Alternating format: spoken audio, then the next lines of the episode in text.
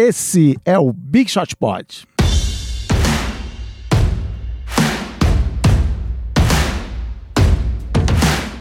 Muito bem, mais uma semana, bem-vindos aí ao Big Shot Pod. Eu não sou MM Isidoro, eu sou o Cris Dias. MM está agora nas. Não sei onde ele está nas. Tá sendo pouco profissional, não Pouco estando presente isso. ao trabalho dele, né? Não está. Lembrando que eu só me ausentei até hoje quando meu filho nasceu. Eu também. E eu quase me ausentei quando quebrou o câmbio do meu carro, mas ainda assim eu cheguei Mas a tempo. salvou. Então você está ouvindo Pavão Tovani e Guilherme Pinheiro, que entendem muito mais de NBA do que eu e Marcel. Aliás, é 20, 24 episódio, o Marcel deve ter vindo o quê? Uns 10? Se-. Sim, É é, isso. Mas a boa notícia é que quando ele não vem, a audiência aumenta muito. Então, estamos aí acima. E é uma boa, não foi ensaiado, mas é um bom motivo para dizer se você gosta do Big Shot Pod, se você curte, tem que fazer o quê? Tem que passar adiante a palavra, tem que mandar para os amiguinhos, para o amiguinho que curte NBA, para o amiguinho que quer entender de NBA, porque agora, chegando o fim da temporada, começa aqueles cara fingir que entende, vai ver o jogo na TV, quer dar o palpite, quer ir no, no, no Sports Bar, ver com a galera. Então, dá a dica para esse amiguinho, para essa amiguinha, para ouvir o Big Shot Pod e passa menos vexame na hora que estiver lá. É o cara que vai ver o Seth Curry arremessando pelo Blazers e acha que é o Stephen Curry. É. Vai pensar, olha, ele trocou, do, trocou de time no ano passado. Ou, ou eu que fui no jogo do Warriors, falei, esse rapazinho, Curry, anota esse nome, esse cara é bom, hein? Tem futuro. tem futuro esse menino. Não, e sem contar, é importante também que a pessoa que escutar o Big Shot Pod, ela não vai apenas aprender muito de basquete, mas ó, só no último tema, no último episódio, temas que a gente trabalhou ao longo do episódio e tava tudo sempre dentro do contexto. Linha sucessória ao, ao trono inglês. Game of Thrones, a gente falou. Aí sim. A gente falou de Keeping Up with the Kardashians, que também é um assunto muito importante, já que as Kardashians quase todas namoram com jogadores de basquete. A gente tocou o hino de Benin. Você já escutou o hino de Benin? De, Be de quem? Benin. República do Benin. Não sabia nem que existia isso. Pois é, não escutou. Ele é o produtor e não escutou, escutou. o último Não episódio. não. E além de tudo, o Marcel também ensinou o significado de uma palavra é, de um- algum dialeto africano que. Ilunga, como é que era? que é, é- é- a palavra é super pequena, mas ela significa um negócio, tipo, monstruoso. Assim, É assim, né? eu te perdoo, tu Se pode você me enganar. uma vez, Tudo ok? bem. Se você me enganar duas Ah. vezes, calma aí. E se enganar três, eu vou destruir você e toda a sua família. Basicamente, é isso. E isso tudo numa palavra. Minha ira cairá. Então, assim, olha o tanto de conteúdo adicional que você tem ao escutar o Big É Shot isso. Pod. Valor agregado. Então, se você gosta do Big Shot Pod, passa adiante, mas quer interagir com a gente, manda um e-mail para bigshotpod.ampere.audio ou vai no, nas social redes, né? No Instagram e no Twitter. Gui Pinheiro, quais, quais são os nossos arrobas aí? Sempre arroba BigShotPod, né? Tanto no Twitter quanto no Instagram. Último, no Instagram, quem vai lá ainda tem aquele o bônus, além das notícias todos os dias, tem o bônus daquele conteúdo de tênis que eu coloco toda Que é semana. semana passada foi o Jordan 8, que foi o primeiro tênis da Nike a não ter o swoosh Olha no, aí, hein? no, no, no tênis. Tinha só o Jumpman, que é aquele logo que acho que todo mundo que gosta de basquete sabe o- qual, que eu tô, qual que é do que eu tô Jordan de falando. perninha aberta. Exato. Beleza. E para fechar aqui, se você manda e-mail pra gente, interage nas redes sociais, passa adiante pro amiguinho e você vai também no iTunes. Vai dar cinco estrelinhas pra gente. Deixa um comentário também, não dá cinco estrelinhas só, porque faz bem pro coração e pra alma ouvir o que você acha do Big Shot Pod. E se você deixar isso lá na Apple, ajuda nos, nos algoritmos, nos rankings da Apple. Mas sem mais delongas, vamos aos destaques iniciais. Vamos começar por ele, o cara que tem um nome só, tipo a Cher e a Madonna, Vavo. Arroba Vavo E o Didi. e o Didi. Que não é o Mocó, é o jogador de O jogador, o jogador Eu- Que, está, eu- que está inscrito no draft. Meu destaque inicial é que eu descobri o que é um mocó. É, um, é o esquilo brasileiro. Eu não sabia disso. É mesmo? Pra mim, eu não mocó sabia era disso. de bocó, era. Minha Era um filha nome falou. engraçado. É, pai, como desenha um mocó? Eu falei, não sei. Aí ela, bota no Google aí, é, um- é tipo um esquilinho brasileiro, o mocó. Tá vendo? É muito conteúdo Olha, nesse muito programa. conteúdo. Tem nem cinco minutos. Vá, seus destaques. Meus iniciais. destaques. Bom, eh, estamos gravando na segunda-feira à tarde. Ontem foi o- os jogos 7 entre Blazers e Nuggets e entre Raptors e Sixers. Todo mundo que está ouvindo esse podcast deve ter visto, com certeza viu a cesta de três pontos do Kawhi Leonard, de três pontos, não, de dois pontos, do Kawhi Leonard no estouro do cronômetro. Se você não viu, dá pausa. Dá Vai ver pausa. agora, porque você precisa ver É, isso. e e deixa- volta. esse assunto vai voltar e é, e é bom que vocês tenham visto a, a- a cena. Que a NBA não ouço o que eu tenho a dizer, mas tá lá no Instagram do Big Shot Pod. Tem E no lance lá. Twitter também. E no Twitter também. O Instagram Mas- não tem direitos autorais, pode botar o que Ah, quiser. então, beleza, vai lá. Por Mas enquanto, né? continue aí, continue. Então, eu, eu- esse foi o. Eu queria comentar que foi o sexto, a sexta, sexta buzzer beater que encerrou uma série de playoffs na história da NBA. A gente chegou a falar aqui no episódio passado ou dois atrás? Do Damian Lillard. Do né? Damian Lillard. Foi, na, pass- Foi no- no retrasado. No retrasado. Que o Lillard tinha feito um contra o KC, aquele de sei lá quantos metros de distância em cima do Paul George. Eu tinha, acho que, feito umas considerações iniciais também falando sobre isso. Mas aí o Kawhi acabou de fazer de novo. Esse foi o sexto. Então vou falar rapidamente sobre todos que já aconteceram até hoje. O primeiro foi. E meu time Houston Rockets está envolvido em vários deles. Ah, pró, pró e isso, contra. por isso. Pró e contra, mais contra do que pró. Primeiro foi do, Hall, do Ralph Sampson, do Houston Rockets, nas finais da Conferência Oeste contra os Los Angeles Lakers em 86. O Lakers já era aquele Showtime Lakers, já dominava a Conferência Oeste. O Rockets abriu 3 a 1 na série. O jogo era em Los Angeles. O Hakim Olajuwon tinha sido ejetado porque brigou com sei lá quem. E o Ralph Sampson, que era outro jogador que fazia as torres gêmeas com o Olajuwon, ele recebeu a bola, tinha um segundo, né? Não, não tinha décimos naquela época no cronômetro, só marcava um segundo. Ele recebeu a bola na altura do garrafão e na hora que ele pegou, ele arremessou meio de costas, tipo um levantamento de Nossa. vôlei pra trás. A bola quicou três ou quatro vezes no ar, tipo o lance do Kawhi Leonard, e acabou entrando. E nisso o Rockets foi para as finais da NBA de 86, quando perderiam pro Boston Celtics. Essa foi a primeira. O jogo estava empatado, 112 a 112, ficou 114 a 112.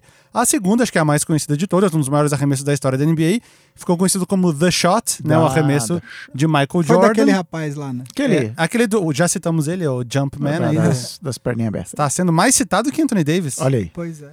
Foi em 89, na primeira rodada, o, o Bulls tinha se classificado em sexto e pegou os Cavs, que tinham se classificado em terceiro. Teoricamente, os Cavs eram favoritos. Na temporada regular, eles tinham varrido o Bulls por 6 a 0 Tinha, tinham, uns- tinham tido seis jogos na temporada regular e os Cavs tinham vencido seis.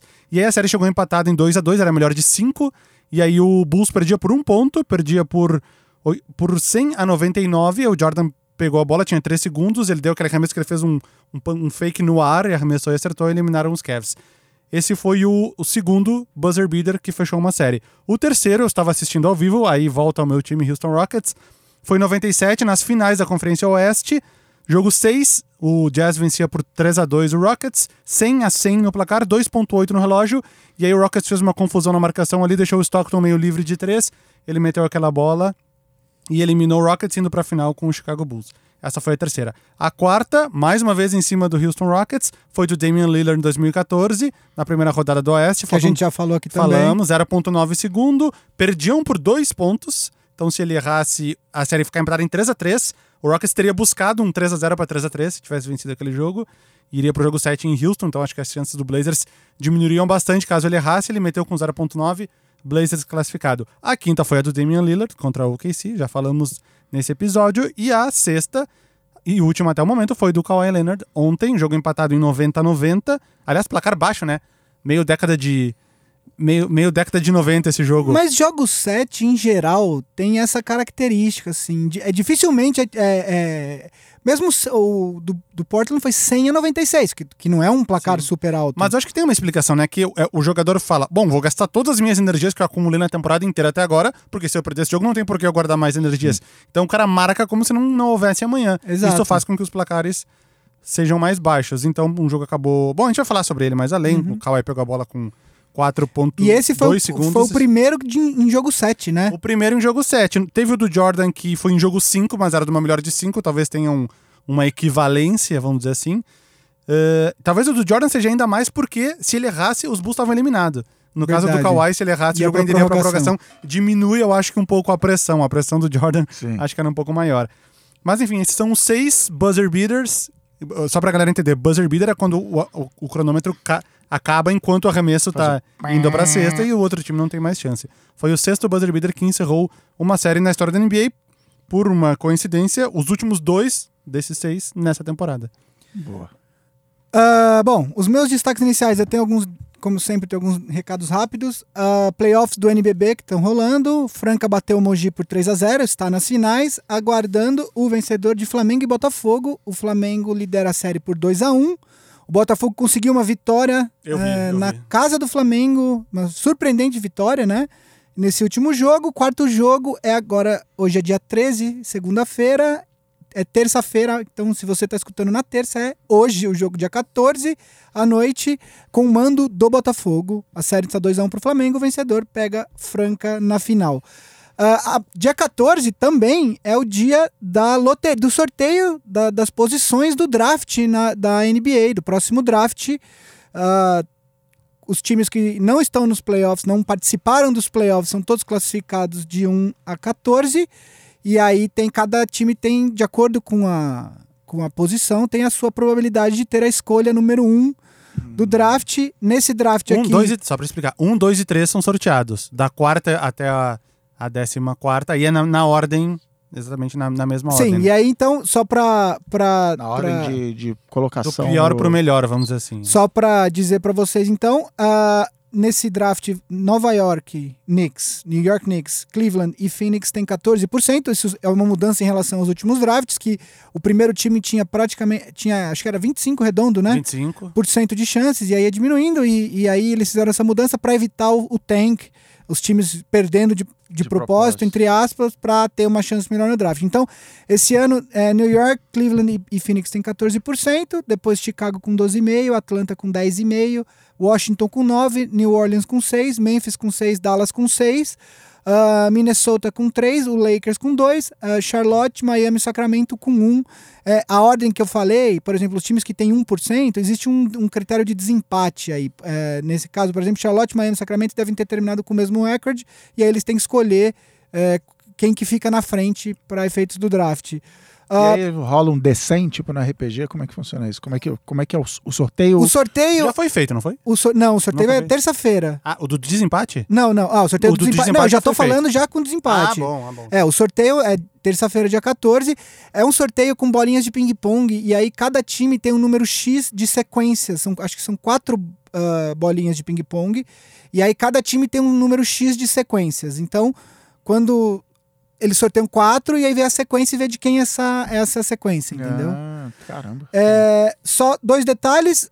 A, a escolha do Memphis e do Dallas, elas podem. A do Dallas, se ficar no top 10, vai pro Atlanta, né? Ou se ficar no top 10, fica no Dallas, e, e depois disso vai pro Atlanta. E a do Memphis, se eu não me engano, se ficar no top 8 ou top 9, fica com o Memphis, mas se não, vai para o Boston Celtics. Ah, sobre o meu destaque inicial mesmo, propriamente dito, tivemos duas contratações de técnico ah, entre sábado e hoje. O Cleveland anunciou hoje a contratação do John, acho que é Bylen que se fala.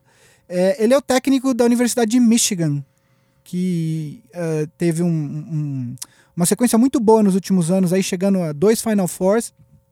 É, ele está em Michigan há 12 temporadas, ele também já tinha sido técnico de West Virginia. E ele é um técnico condizente com, com o que o Cleveland está querendo fazer. O Cleveland está num processo de rebuild, contratou um técnico que está acostumado a lidar com jogadores jovens. E então faz sentido ah, um técnico desse para o Cleveland Cavaliers. Ah, contrato de cinco anos, como é praxe no mercado. Eu tô falando isso porque depois vou falar do Lakers e tem um- um- um uma pegada aí no Lakers que eu preciso explicar um pouco ah, mais profundamente. Enfim, achei uma contratação decente, ah, faz sentido pro Cleveland. Vamos ver se vai dar certo. O Lakers também anunciou, anun- não anunciou ainda, né? Mas o Old já deu e aparentemente está tudo certo mesmo. O Lakers contratou o Frank Vogel como seu técnico, contrato de três anos, diferentemente do que é praxe no mercado. O Jason Kidd, que Qual era um dos mercado? cinco anos, Cinco anos. ah, o Jason Kidd, que era um dos candidatos ao cargo, também foi contratado como assistente Hum. técnico. E aí, algumas coisas que eu preciso falar, o pessoal fala que a gente sempre fala do Lakers aqui, mas quem faz a pauta do podcast sou eu, e aí eu preciso, eu preciso, é, o- falar do Lakers aqui é quase que uma sessão de descarrego, uma sessão de É terapia pra mim. exatamente. Eu preciso falar pra alguém, né? O que acontece? Magic Johnson pediu demissão do cargo dele dia 9 de abril. Depois Hoje é- de pressões do Big Shot Pod. Pois é. ah, Inclusive era thumbnail de um episódio. Fora Magic fora. Magic. Fora Magic Johnson. Tenho certeza que eles viram. todo mundo achou que o que a Ginny Buzz, que, é, que ela é administradora do, da- do, do, do fundo da família Buzz, E aí, ela, portanto, ela é a, contra, a, a, a quem controla o Lakers. Ela não é necessariamente a maior acionista, mas ela é a presidente do fundo que é a, o maior acionista. Uh, todo mundo achou que ela fosse limpar a casa, mandar o Rob Pelinka embora e começar do zero, porque era uma chance que o Lakers tinha de fazer isso. Ela não fez isso. Hoje é dia 13 de maio, ou seja, mais de um mês se passou da da, da, do pedido de demissão do Magic Johnson. Nem ela, nem o Rob Pelinka, nem ninguém do Lakers deu sequer uma entrevista uh, falando o que está acontecendo com a franquia, né? É, as coisas são problemas. feitas todas na surdina, ninguém sabe quem que tá mandando, e aí as, as informações começaram a surgir. A Linda Rambis, que é uma. uma ela trabalha. No, ela é, trabalha, não sei exatamente qual é o cargo dela no Lakers, mas ela é a melhor amiga da Ginny Buzz. Só que ela não tem nenhum background em basquete. Ela está participando das decisões de basquete do time, juntamente com Kurt Rambis, esse sim, um ex-jogador do Lakers da época do Showtime, mas ele era reserva. Ele foi assistente técnico do Phil Jackson, enquanto o Phil Jackson foi técnico do Lakers, mas tudo que ele tentou fazer pós Phil Jackson no basquete, como técnico, que ele já foi do Minnesota, eh, como técnico interino do Knicks, ele fracassou. É, esse cara, ele voltou no final do ano passado, ele foi recontratado pelo Lakers na surdina não houve um anúncio, ele só apenas começou a viajar Apareceu com o Lakers. ele começou a viajar com o Lakers e agora ele tá ganhando voz no processo de. Ele ganhou muita voz nesse processo de contratação de técnico do Lakers. Ninguém sabe por quê, porque todo mundo acha ele como executivo ou como técnico muito ruim. Menos no Lakers, onde ele é o marido da melhor amiga da Olha presidente aí. do time. Ah, coincidência. É... Meritocracia. O nome indicado para. O nome que, que o Lakers começou o processo entrevistando três nomes: Monty Williams, que acabou aceitando uma oferta de cinco anos do Phoenix Suns. O Tyron Lue, que tinha sido técnico do LeBron James no Cleveland Cavaliers, quando o Cavs foi campeão, ele era assistente técnico do David Blatt. O David Blatt é demitido, ele assume e aí ele ganha o título com o Cavs e depois chega mais duas finais.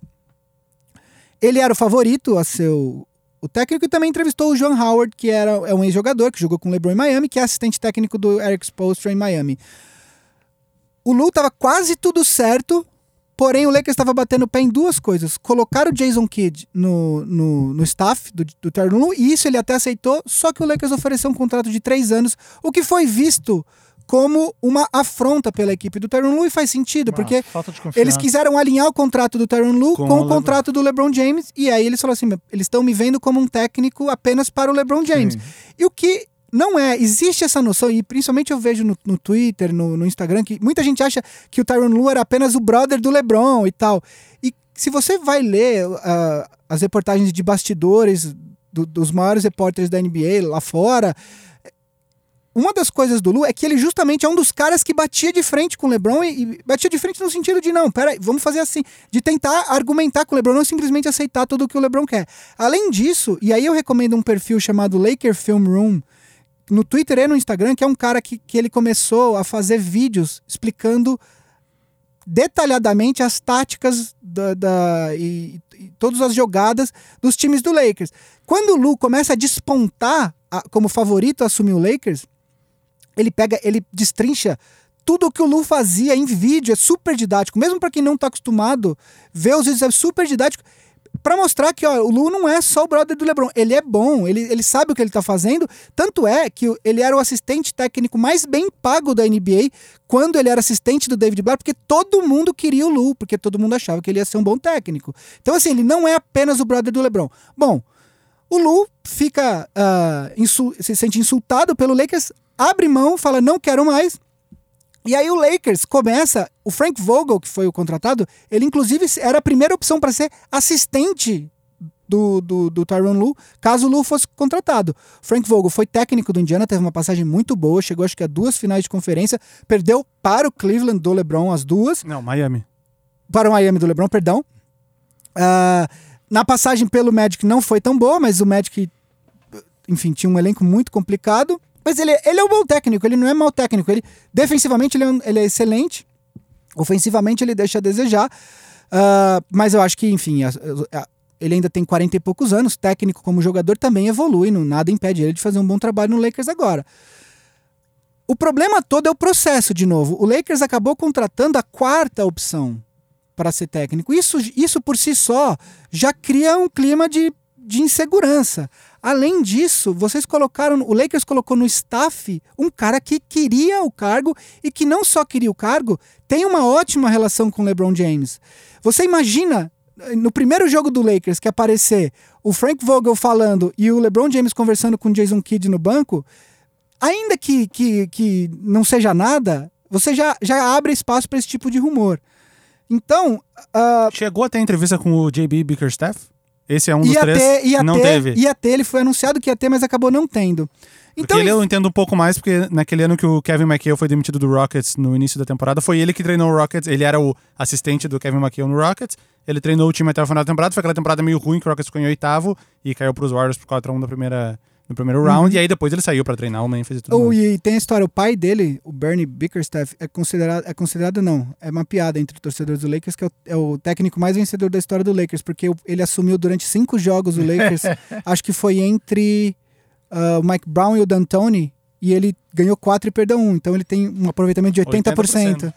É, enfim, Isso acontece muito no Brasil no futebol, né? Aqueles técnicos interinos que jogam uns três jogos, ganham uns três, É. e aí volta, E a volta a ser pro cara assistente. voltar. Volta o cara, porque ele mandava bem. Ah, O Flamengo foi campeão brasileiro com o Andrade, que era, era esse interino do Flamengo. O Andrade entrava, ia bem e voltava. Aí um dia deixaram, ele foi lá e foi campeão brasileiro. O- lembra do. Teve um ano que o Joel Santana entrou na semifinal do brasileiro no Vasco, ganhou quatro jogos. Ué, o Celso Rotti no Inter foi campeão Na Libertadores. Libertadores, ele entrou na semifinal, foi campeão.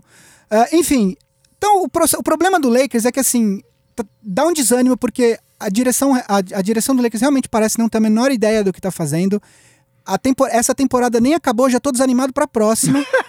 Ah, porque eu, próximos três eu, anos. assim, Ele, eu- ele já renovou o desânimo até 22, 23. É, o que eu gostaria de mesmo- desânimo de crescente. Eu sou, renovado. eu, sou, eu sou um cara que eu sou da opinião que em alguns casos, quanto pior, melhor. Então eu acho que o Lakers tem que bater no fundo mesmo pra haver uma pressão para que a família Buzz venda o time. E aí, com um dono é, decente, existe até esse boato de que a família Buzz pode estar quebrada. Porque eu vi um, tem um advogado que é- eu sigo no Twitter, é um advogado de Los Angeles, que ele é super por dentro da, de todos os bastidores do Lakers e tal. E, e ele fez a conta de quanto Deve cada ser o irmão... único seguidor brasileiro São dele. seis irmãos, são seis irmãos na família Buzz. E aí o, a o trust da família Buzz tem tipo 40% do Lakers. Ele fez a conta, basicamente cada irmão tira anualmente pelo Lakers 5 milhões de dólares. Eita. Você fala assim: "Ah, mas 5 milhões é uma baita grana". Não pro estilo de vida que esse povo leva, entendeu? Então, É tipo a gente juntando 4 dólares de AdSense por mês, assim. assim. É tipo isso.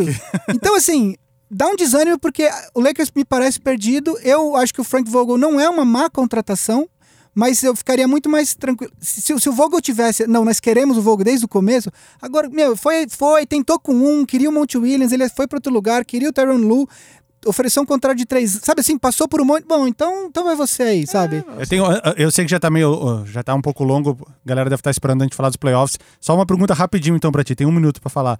Uh, o Stephen A. Smith, da ESPN, falou que pessoas muito próximas estão pressionando a Jenny Ah, Buss pra sei. trocar o LeBron James. Não, não, Verdade, isso não vai mentira? acontecer. Isso não vai isso assim, isso, é um isso seria um desastre. Então eu poderia até entender o LeBron pedindo pra ser trocado, porque eu vendo o que tá acontecendo no lugar dele, talvez estivesse pedindo. Agora o Lakers espontaneamente trocar o LeBron, não vejo, porque isso seria um, um desastre de, de PR tão de grande. marketing, de venda de ingresso, É, eu, eu acho, eu acho que isso não acontece. Não, não por vontade da direção do Lakers, talvez se o LeBron pedir, mas eu não vejo isso acontecendo. Muito bem, mas vamos lá, vamos ao que importa, que é o quê? Finais de conferência, finalmente. 30 times jogaram a temporada, apenas quatro seguem vivos, tipo uma certa série de dragões e tronos e coisas afim. Tá morrendo todo mundo no caminho. Não tem uma novela da Globo aí que tá todo mundo morrendo? e- novela. É. é um grande novela, mas todo ano acontece isso na NBA. E vamos fazer então aquele preview dessas séries que prometem muito e que tem. é, Eu quero saber se o Vavo agora tá nessa vibe, agora que o time dele saiu do páreo, entrou nessa vibe Gui tem que tacar fogo na porra toda e acabar fora Magic Johnson, porque quero saber aí dos resultados. Então vamos começar pelo Oeste. Quem, quem fará a final do Oeste, Deixa- Guilherme? Vai ser Golden State Warriors, que E bateu, Phoenix Suns. o- que bateu o Houston Rockets do Vavo, e Portland Trail Blazers, que ganhou o jogo 7 eletrizante ontem em Denver por 100 a 96. Como, como chegamos até aqui, então? Ah, bom, eu acho que vale a pena pincelar um pouco da- do- dos, das séries que acabaram. Antes de falar dessa, desse preview do Isso. Warriors e Blazers. Falar então de, de, de Warriors e Rockets. Foram Qu- seis Quais jogos. pedras eles quebraram no caminho pra chegar até aqui? Foram, é, foram seis jogos.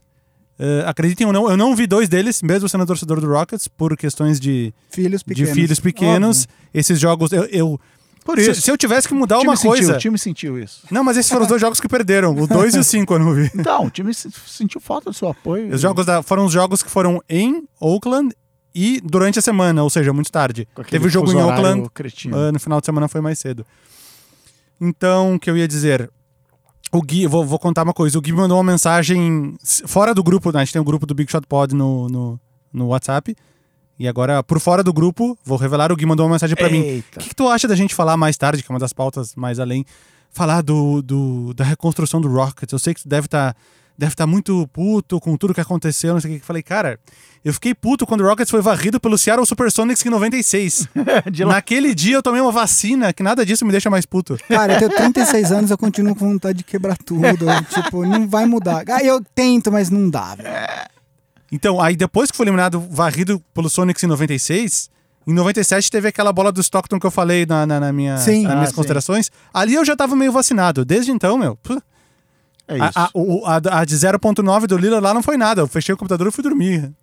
Não, não, Isso é- não fiquei nem é- pensando mais. Expectativa é a chave da felicidade. Exatamente. E, de um certo modo, eu fui o único aqui no, no último programa. Tava eu, o Gui e o Yuri. E os dois apostaram que o Rockets ia vencer a série. Eu, como torcedor do Rockets, apostei no Warriors. Por quê? A gente não pode criar grandes expectativas. né? Isso. A fórmula é. Como é que é? A felicidade igual a expectativa. Baixa expectativa. É realidade menos, expectativa. Isso, Enfim, é. é, o negócio é ter uma, uma expectativa não muito alta. Então, essa Ah. abordagem que eu uso nas séries de domingo à noite na televisão é isso. Tudo sempre acho maravilhoso porque a minha expectativa tá lá embaixo. Cara, eu não assisto Game of Thrones. Eu vou ver se, se vocês me tiver, depois me acham daqueles resumos que é tipo 10 minutos por temporada. Aí eu vejo ali uma hora e ponho a série inteira em dia. Basicamente, um monte de gente morrendo. Isso, a Aí- gente, você gosta da pessoa, a pessoa morre. E não É sabe isso. quem morreu, é isso? É. Não sabe quem matou? Não, Não, geralmente não, você sabe, sabe. sabe, geralmente sabe. você sabe. Só fica meio que esperando quem vai morrer, é isso? é. É isso. E no final, o último episódio vai sobrar uma pessoa só e ela fica no trono, é isso? Ou não tem? E é o A gente não sabe se vai ter trono. World É, a Champion. grande questão do último episódio É. é, se, um, se vai ter trono e se dois, E essa quem é o- ficará se houver trono. Essa é a última temporada? é a Amanhã, última- domingo acaba tudo. Acaba tudo, tudo. Ah, por isso tudo. que a galera tá insana. É, olha É aí. tipo Lost lá em 2009. É exatamente a mesma coisa. Bom, então voltando. Uh, só pra falar um pouquinho da série. O, pra quem não sabe, o Warriors abriu 2x0, o Rockets venceu as duas em casa. O Warriors venceu o jogo 5 em casa. Kevin Durant se machucou, todo mundo achou, "Ah, agora o Rockets é favorito. O Warriors venceu o Rockets sem Kevin Durant. Stephen Curry, 0 ponto no primeiro tempo, 33 pontos no segundo Não, o tempo. que ele fez naquele segundo tempo foi tipo um absurdo. Assim. Clay Thompson o- o- voltou a ser o velho Warriors, né? Até o Andrew Bogut tava lá. Então era Bogut, Curry, Thompson, O Iguodala. Sean e Livingston, que tá praticamente aposentado. é, engatinhando na quadra, foi bem no jogo 6. Enfim, uh, Rockets não fez o mesmo jogo que aquele jogo que funciona muito mais em temporada regular do que em playoffs. É um jogo pra tu vencer campeonato de pontos corridos e não mata-mata, né? É o, o A gente vai falar Rockets. do, do Rockets, é uma das pautas. Vai ser uma aí. das pautas depois, mas uh, não fiquei tão puto assim que nem todo mundo pode ter imaginado. Eu já, eu já achava que esse ia ser o final da série mesmo, Cara, desde o início que ela começou. Se não, se eu achasse que o Rockets tinha realmente muitas chances, eu teria visto os jogos 2 e 5 mesmo acabando muito tarde. Uh, Portland. Por- Portland. Portland Denver eh, foi uma série absolutamente estafante para os dois times, inclusive pode pesar para o Portland agora nas finais, porque teve um jogo que foi para quatro prorrogações, ah, a maioria dos jogos foi, foi decidida sempre no fim, né? Eh, esse último jogo, o CJ McCollum assumiu a bronca porque o Dame Lillard não estava bem, tava, ele, ele não lembro, não tem os números aqui agora. Eu sei que o McCollum acho que fez 41 pontos, algo do tipo. E o Lillard não estava bem, o McCollum cha- chamou totalmente a responsabilidade, carregou o Portland nas costas em alguns momentos do jogo. O Zach Collins entrou bem, ah, o Rodney Hood em alguns momentos na série foi muito importante. 37 pontos. 37 McCollum. pontos, perdão. E aí eu acho legal um time, eu acho um lega, legal um time como o Portland chegar, porque é um time que na temporada passada quase demitiu o técnico, porque também passou em terceiro, só que aí foi varrido pelo Pelicans na, na- no primeiro round dos playoffs. E poderia ter demitido o técnico, poderia ter trocado o próprio McCollum para ver, para enfim, para tentar fazer alguma coisa diferente. Eles apostaram nesse time. Outra coisa importante é que é preciso ser destacado, como um- um- uma administração boa vai bem nesse, no, no- no deadline do- das trocas, né? O Portland trouxe o Ennis Canter e o Rodney Hood. Na- o Ennis Canter foi um buyout, né? O Knicks pagou o contrato, ele ficou livre para negociar com quem ele queria, acabou indo para o Portland. E o Rodney Hood foi uma troca, era um jogador que, que ninguém dava, tava dando muito, porque estava achando que ele não ia chegar a atingir o potencial dele, e ele foi absolutamente fundamental nessa série contra o Denver. Principalmente no jogo das quatro prorrogações. Exato. Ah, Foi o jogo que ele fez 25 pontos. e aí no né? seguinte ele fez de novo. Também, ele 26. foi bem. Ele foi, ele foi- na série, a série como um todo foi muito boa pra ele. Então é importante essa. Esse, ter um front office estável que sabe o que tá fazendo, né? E aí, pra entrar já na série, uma das, uma das primeiras coisas que eu acho importantes a gente trazer, eu não sei se o Vavo chegou a ver isso, na off-season passada, o Kevin Durant foi no podcast do CJ McCollum, chamado Pull Up. E, e o McCollum é, é- é legal porque é um podcast dois de jogadores, né? Quer dizer, o, o McCollum apresenta e, e ele é jogador e o, e o Kevin Durant também. E aí o McCollum fala que ele ficou muito bravo quando anunciaram que o Boogie Cousins ia jogar no Warriors, porque, pô, era mais um All-Star em Golden State. E aí o Kevin Durant, a reação aqui é muito. O Kevin Durant mas por que você ficou bravo? Tipo, ele. Mas assim, não é pra sacanear. É realmente, tipo, é, me parece, Curioso, né? Curiosidade. Eu escutei de novo, inclusive, hoje, essa passagem. É genuíno. Eu falei, por que você ficou bravo? Daí o McCollum fala assim: porque a gente tá brigando pra ir pras finais e vocês estão aí juntando o All-Star e fica mais difícil. E aí o Kevin Durant esculacha o CJ McCollum, falando assim: não, não, vocês não têm time pra ir pras finais. E aí o McCollum falou assim, não tem. Daí o Durant falou, não, desculpa, vocês não têm time pra ir pras finais, sabe? Assim, tipo, parece, parece, sei lá, parece eu brigando com a minha irmã quando a gente era pequeno, sabe? Eu era muito mais forte que minha irmã, que tinha tre... além de ser mulher, era, era mais nova, sabe? Ele realmente fala que não, cara, você não tem, não tem chance e tal. É Botou- tipo assim, não é, ombro. o, não é o DeMarcus Cousins que vai fazer a diferença. É, você não precisava dele, sabe? Vocês, vocês que não tem. E agora, os dois times vão se pegar para ir para as finais. E aí a primeira coisa que é importante é Kevin Durant possivelmente não joga os dois primeiros jogos. Eu acho que o, o Warriors tem talento para passar do Portland mesmo sem o Durant. Isso foi provado agora na, contra o Houston. Mas o Kevin Durant não joga os dois primeiros jogos. Existe uma possibilidade do, do DeMarcus Cousins voltar nessa Sério. nessa série. Mas eu acredito que se o Durant voltar, é, eu acho que eles vão segurar o Cousins e falar assim: vamos usar você nas finais. Esse é um primeiro ponto que eu, que eu queria destacar na série. A série. Essa série na temporada regular foi 2 a 2 então os times se enfrentaram quatro vezes e duas vitórias para cada lado. Ah, o Warriors chega para essa série muito forte, né? Porque tava rolando alguma coisa estranha naquela série do Clippers porque não estava encaixando. O Clippers era um time muito aguerrido, mas ninguém esperava que o Clippers ia conseguir tirar dois jogos do Warriors. Ele levou para o jogo 6, né? Dois jogos em Oakland. Em né? Oakland, quer dizer, o Warriors perdeu dois jogos em Oakland. Ah, e contra o Rockets parece que isso melhorou muito. assim, o próprio clima do time parece que. Eu acho que a série do Rockets ajudou pra levantar a moral de jogadores que estavam com a, com a moral, não digo baixa, mas não tão alta. E eu acho, o próprio Steve Kerr, desculpa só te cortar, o próprio Steve Kerr falou que também serviu pra ele ver que ele não tava usando todo o banco e que, e que depois que ele perdeu o Durant, ele falou: não, eu posso confiar nesses caras. É, não, no, no último jogo, no, no jogo 6 contra o Rockets, quando deu acho que 3 minutos pra acabar o primeiro quarto, ele já tinha usado 11 jogadores. Pois é. E ele tava Tava usando absurdo. praticamente sete, ou seis ou sete no, no começo da série, né? Eu acho que foi uma, uma série importante pro próprio Steph Curry, né? Porque ele não, ele vinha muito, muito irregular e mesmo ele tendo feito um jogo muito irregular nesse jogo 6, o que ele fez no segundo tempo desse jogo serve para botar ele lá em cima de novo e o que o Clay Thompson fez nos últimos dois jogos, né? Porque o Clay Thompson foi muito bem no jogo 5 e quando o Durant se machucou e também no jogo 6 primeiro tempo, o que o Curry fez no segundo, o Curry, o Thompson de certa forma fez em menor escala no, no primeiro tempo, né? Aliás, uma- um detalhe, é a primeira vez que dois irmãos vão se enfrentar numa final de conferência, porque no Portland tem o Seth Curry, irmão do Steph Curry. Bom, e no leste também. Tem o Mar Gasol e o Paul Gasol.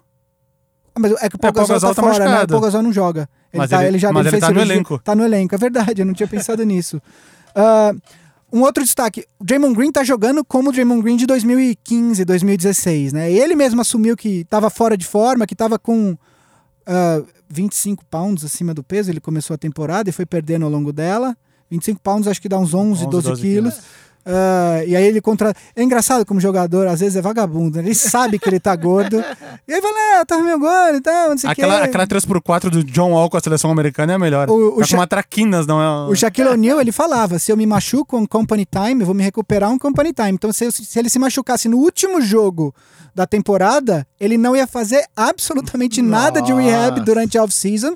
Juro, ele, fa- ele falava isso. E aí ele só ia começar a fazer rehab depois, quando começasse a outra temporada. Eu vi uma que o do Shaq, que ele falou no, no- nos programas lá, que ele, quando jogava em Denver, ele fazia foul shaving, que tem o, o point shaving, né, que é manipular os, a diferença de pontos do jogo, ele, ele manipulava as faltas dele, por quê? Porque Denver é muito acima da... É, é mile high city, né, é uma milha acima, do nível do mar, e aí falta um pouco de, Diário. de oxigênio. Então ele meio que controlava as faltas dele pra precisar sair mais do jogo pra poder respirar e voltar com fôlego. Fazer umas faltas meio desnecessárias no início do jogo. Ah, bom, do lado do Portland, eu falei um pouco do, do, do, do Warriors. Do lado do Portland, o, o Dame e o McCollum estão marcando juntos nos playoffs 64,3 pontos. Quer dizer, eles são responsáveis por mais da metade da produção ofensiva do, do Portland. Para o Portland ter alguma chance contra o Warriors, eles precisam de todo jogo ter pelo menos um terceiro pontuador ali para entregar 15, de 15 a 20 pontos ali. É, Seja o Rodney Hood, não precisa ser o mesmo, pode ser o Rodney Hood num jogo, Ontem, por exemplo, no quem entrou e jogou o último quarto inteiro e contribuiu muito foi o Evan Turner. Sim, sim. O Alfaro Camino jogou o início do jogo, não voltou mais. Teve o jogos Evan- que o Seth Curry conseguiu aí contribuir com 10, 12, enfim. O, o Portland precisa de um terceiro pontuador para entregar esses, esses, esses pontos a mais aí. E O, vale, vale observar que ontem o, o Seth Curry jogou 16 minutos e 19 segundos e conseguiu o famoso quinto plus zero. Zero pontos, zero rebote, zero assistência, zero toco, zero roubo de bola e cinco faltas. cinco faltas? Cinco Ele faltas. basicamente entrou para dar falta. Só pra fazer falta. É. Então, eu acho que. Eu, eu acho que as chaves desse confronto aí, basicamente, a gente vai, vai olhar. É, esse, é o Portland ter esse terceiro pontuador ou não? Depender de aparecer esse terceiro jogador para fazer bastante pontos, uns 15 pontos por jogo. É ter. ah, ele- bom, não pode, nem preciso nem falar que depende muito da produção ofensiva do Dame Lillard. Se o Dame Lillard tiver um jogo como ele teve no jogo de ontem contra o Denver, não tem a menor chance do Portland 3 de 17 ontem. Pois é. Que dá 18% de. E do lado do Warriors, é um time que chega com cansado, porque é um time mais velho, é, é um time que chega com problemas de lesões, quer dizer, tanto o Duran quanto o, o Cousins estão fora. E o, tem o dedo do Curry também, né? É, o- Dizem que o, o desempenho dele tava um pouco abaixo porque. E ele bateu o dedo de novo no final do jogo contra o Rockets, Sim. né? Ele ficou segurando o dedo lá, quicando a bola com a direita, com a mão esquerda meio solta. Eu não sei E- até onde isso pode ter se agravado. E aí tem também a questão do é, do Igodala, que tá jogando muito. O Igodala tem 35, acho, 34, 35 anos e jogou ele ele foi fazia tempo que ele não começava como titular e no contra o Rockets ele jogou acho que acho que ele quase todos os jogos ele foi titular, ou se não foi todos, Todos. né? Com certeza, eles, o, o Iguodala é poupado a temporada inteira pra enfrentar o Rockets no final. Temporada passada foi isso. E essa eu acredito que tenham, tenham Exato. feito algo parecido. E, bom, eu vou passar a palavra pro Val e antes da gente passar pra próxima série, a gente faz os nossos palpites, né? Warriors e Blazers. Warriors em 5.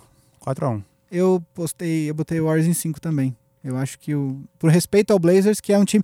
Eu tinha falado semana passada, nas duas últimas semanas, né? Que é da série entre Denver e, e Portland, o meu racional falava Denver em 7, o meu, minha intuição falava Blazers em 7, deu intuição. É... Ah, chutar os dois é fácil, né? Tem dois times, eu chuto os dois. Não, não, não, mas eu chutei errado. Mas eu, não, mas eu fiquei Quem com o racional. foi o Yuri. O Yuri não, não, falou Portland. Eu fiquei, eu fiquei, mas ele falou acho que Portland em Em 6. seis, é. Eu, eu, eu falei, eu vou com o meu racional, porque geralmente quando fica entre as duas coisas eu sempre vou com o racional, mas enfim, errei. Eu apostei no. Eu falei. O, o meu argumento foi Denver em 7, porque eu achei que ia chegar o jogo 7. E, e o Denver em casa é um dos times mais fortes da NBA.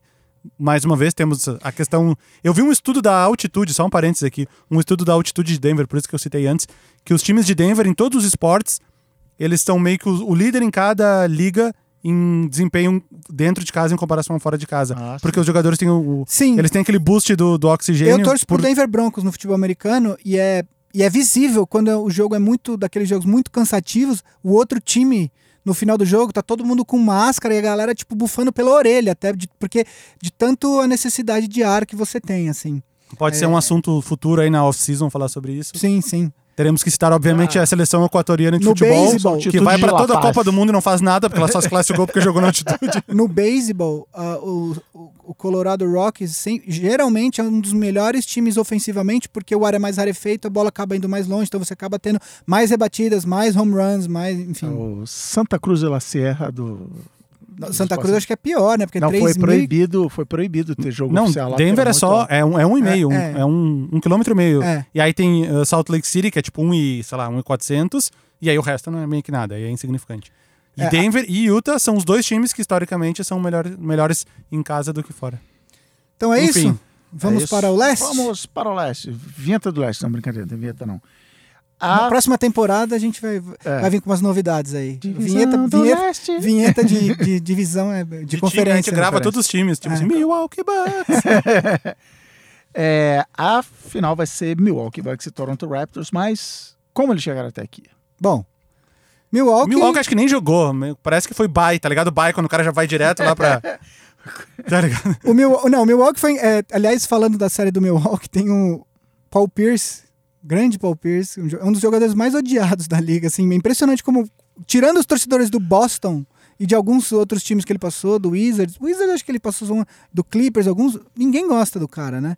Tanto- Nets. Tanto que no quinto jogo contra o Boston, na série que foi o jogo que, a, que, que o Bucks fechou, tava todo mundo gritando Paul Pierce sucks.